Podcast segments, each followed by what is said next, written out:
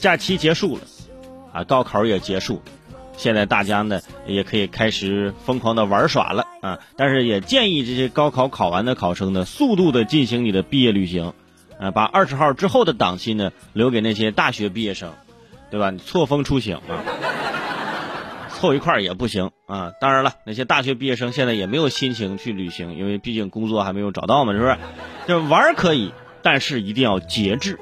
提醒那些考生啊，注意身体，啊，呃，现在考完了，可以放松了，可以感谢一下自己的父母，感谢一下自己的老师。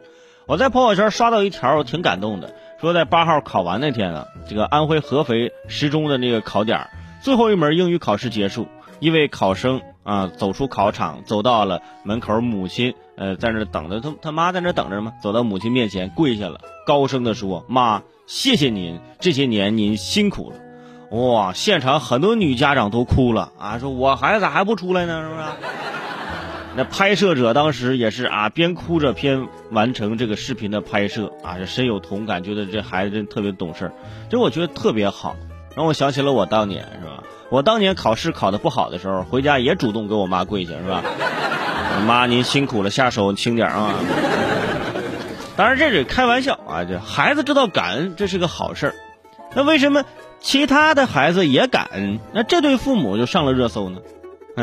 因为后来呢，有记者去采访，发现呢，这位母亲的颜值非常高啊！你不看啊，你不不问她这个年纪，你还以为她是考生呢啊！于是更加引发大家的关注。你说这个时候怎么还看脸呢？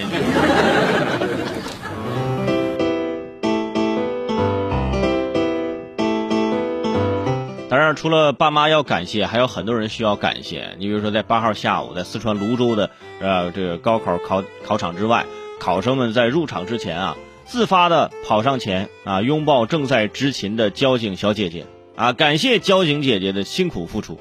啊，那个画面真的看得很暖心。说旁边执勤的交警小哥哥，这也需要你们的鼓励，对不对？而且是在考试之前啊，就是最后一场一场考试了。啊，拥抱一下交警小姐姐，是不是进去之后这个考试会考得更好呢？是吧？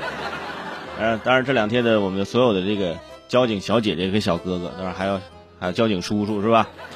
都非常的辛苦，为了维持现场的秩序，有的时候还帮一些粗心的是吧？这个考生啊，把他们从这个考场拉到另外一个考场，是不是？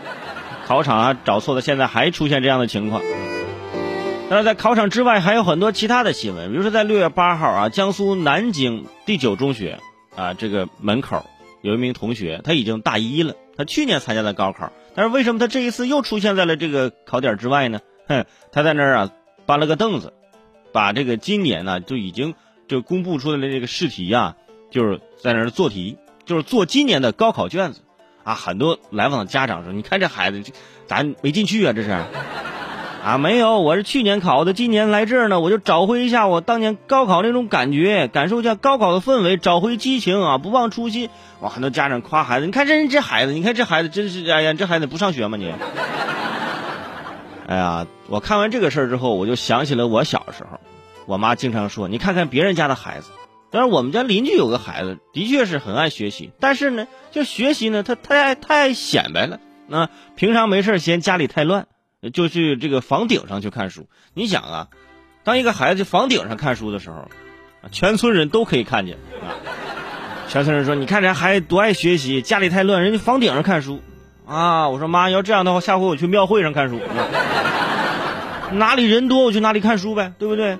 当然了，人家这个就是在门口支个桌子去做这个高考试卷，想重温一下高考的氛围。这个你等这个考场散之前，你就赶紧撤。要不就考生出来之后问你干啥呢？啊，我找回激情，重温一下高考氛。你你你走开！你说想做卷子，在家好好做就可以了，咱没有必要是吧？在这个考点门口支个桌子，在那儿做题，嗯。